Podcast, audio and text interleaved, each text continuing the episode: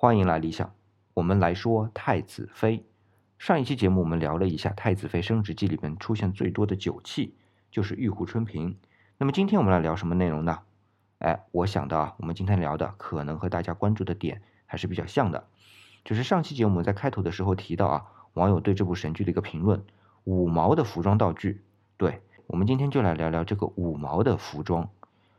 我还看到有些网友在说啊，这穿这个蚊帐就出来。太监可是穷的连裤子都没得穿呐，当然可以是说剧组穷，但是我们换个角度想想啊，也说明这张鹏穿越过去之后啊，到的那个朝代都不太怕冷，或者说啊，整体都处在比较热的地方。那哪个朝代都会比较热呢？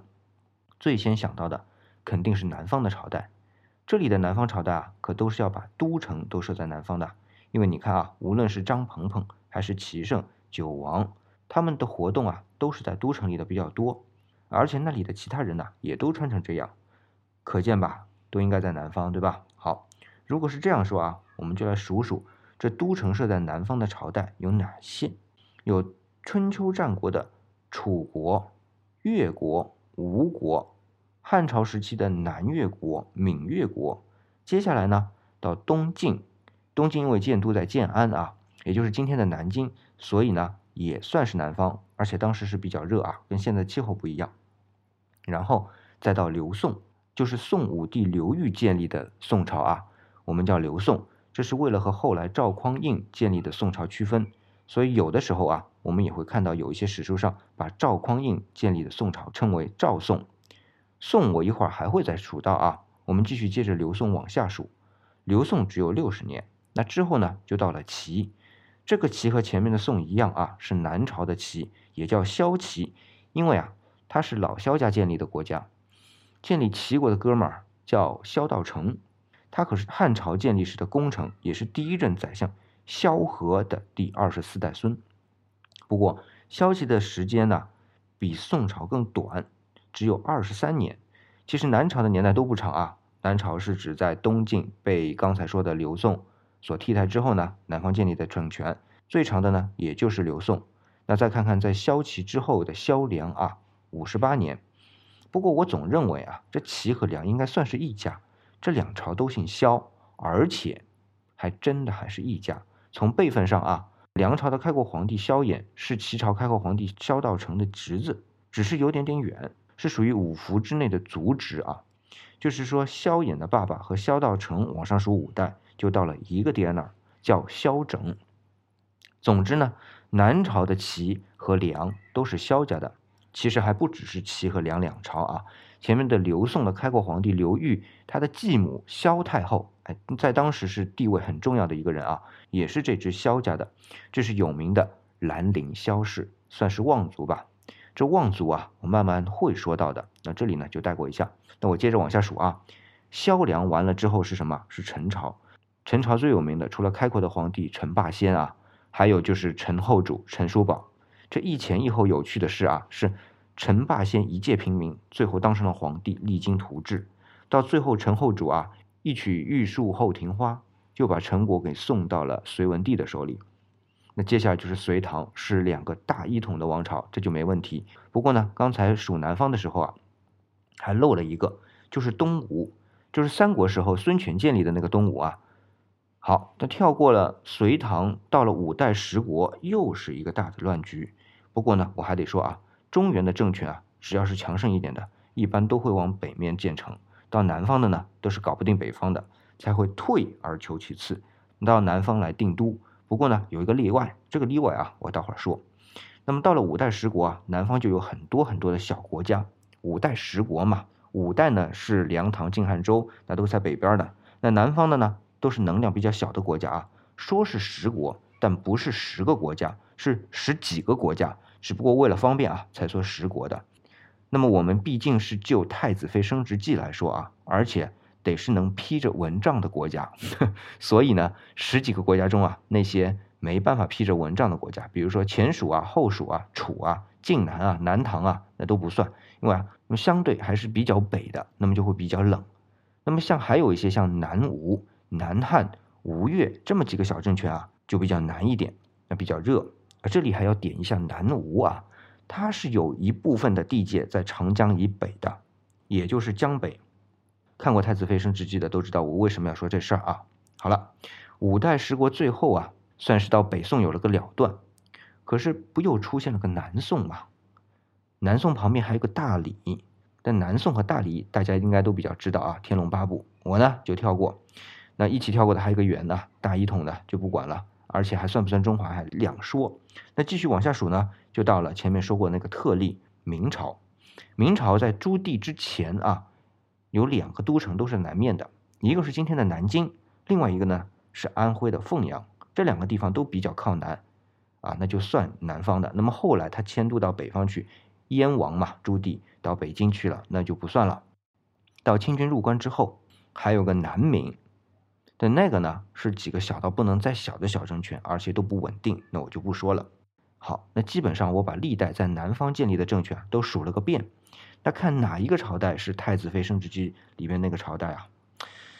哎，对了，我等等啊，我想到一个事儿，还有一个陈朝，哎，就是今天在越南这个地界上还有个陈朝的皇帝啊，姓陈的。我记得啊，差不多在元朝那个年代的，那个陈朝命好像比元朝还长一点，元朝是九十七年嘛，呃，那个陈朝好像是一百多年。那忽然想到啊，如果张鹏真的是穿越到了越南，还变成了张鹏鹏那儿的太子妃啊？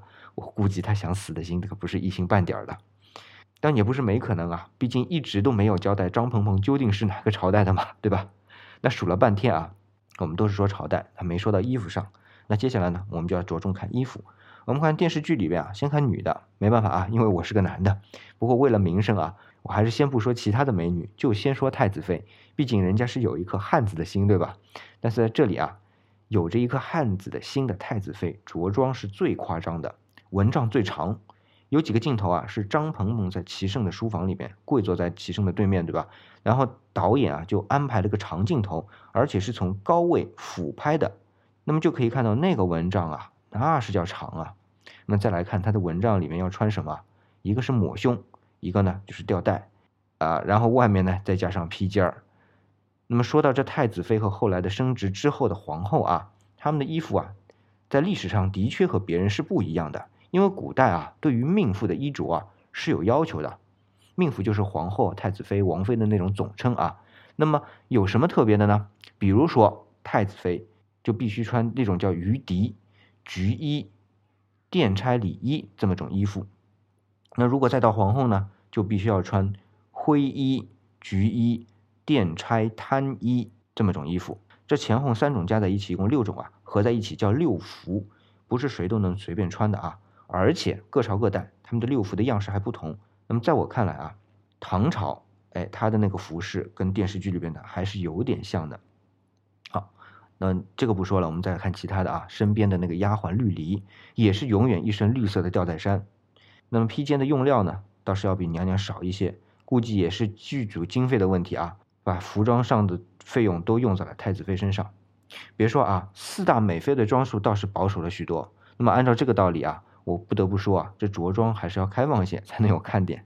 啊，对了，还有江氏也是很保守的，但无论怎么保守，终究她身上披的还是一层层的蚊帐，是一层层的纱罢了。那么对于女性啊，如果能如此开放的朝代有吗？这还真难讲。不过呢，我来做个排除法啊，我从南明开始说起。明朝的制度是非常苛刻的，对于女性也是要求甚多，要是能露个香肩几乎是不可能的，所以就排除先啊。那接下来就是南宋。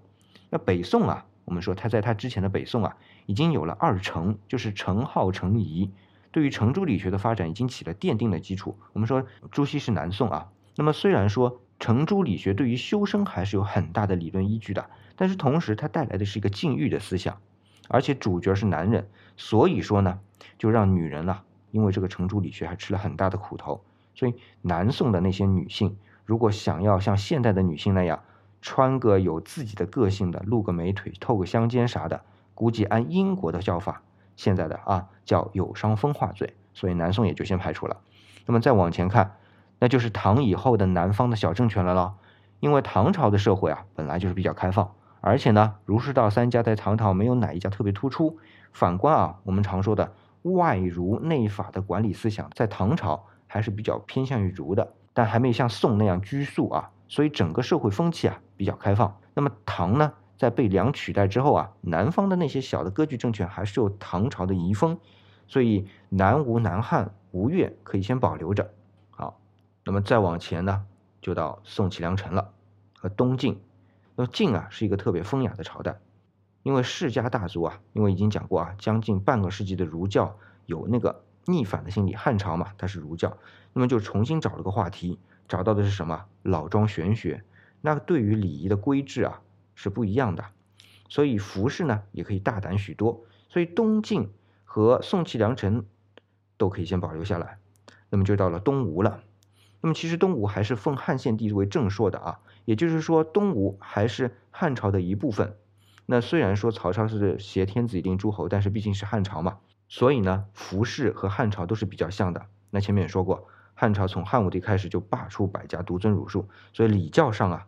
就是儒家的，所以着装上呢不能太放肆，那么也就排除了。那再往前看呢，就是春秋战国时期的楚国、吴国和越国。不过汉朝对于纺织技术啊有一个很大的发展，丝织品的纺纱啊趋向成熟。那么在这之前，我们看到的纱都是什么纱？棉纱，而棉纱要能那样飘逸，估计还是有些技术困难的。哦，对了，不光是棉纱啊，还有麻麻纺织啊。那这样的话啊，我们就可以把女性的着装范围缩小到魏晋南北朝时期和五代十国时期。按照电视剧啊，那么再来看男的，在《太子妃》里边，男的更多是不穿裤子。前面说过啊，好像被网友真是吐槽了一番。但我们看啊，我们中华穿裤子的历史也是很晚才有的。什么时候呢？在宋朝之前啊，我们要么下半身是光着的，要么如果是干体力活或者骑马打仗的人呢，是穿上的叫裤。哎，这个裤不是裤子的裤啊，是纨绔子弟的裤，就是绞丝旁加一个胯。这个裤啊是没裆的，其实按现在的看法就是两片分开的长筒袜，而且呢有身份的人是不穿的。哦，对了，在汉朝以前啊，女性也是没有遮裆的，也是光着下半身的。一直到西汉的汉昭帝，也就是汉武帝的儿子啊，女人才开始有裆，而且只有裆啊。按照史书的描写，大概和今天的丁字裤还是比较像的。所以连女人都不穿裤子，男人不穿裤子就很正常了嘛。那么今天我们聊了这些太子妃升职记的衣服啊，就像上一期我们聊九器的一样啊。通过我的嘚吧，你觉得这太子妃升职记究竟是哪一个朝代的，或者说更接近于哪一个朝代？那欢迎你呢给我留言。哦，对了，前面还说起过啊，能批文章的朝代还有个大理和越南的陈朝。不过呢，大理和原来的南诏国啊关系比较近，但我对南诏国的风俗习惯不太理解。那包括越南陈朝也是在史书上面就瞄过一眼啊，那也不太熟悉，所以呢就没法判断，这点就不好意思了。那么好，今天的节目呢就到这里，这里是理想主义，我是四眼李想，李是木子李。还是做个预告啊，下期我们说太子妃系列啊，会聊到的是一些剧情里面的内容，那具体是哪些内容呢？欢迎你的再次光临。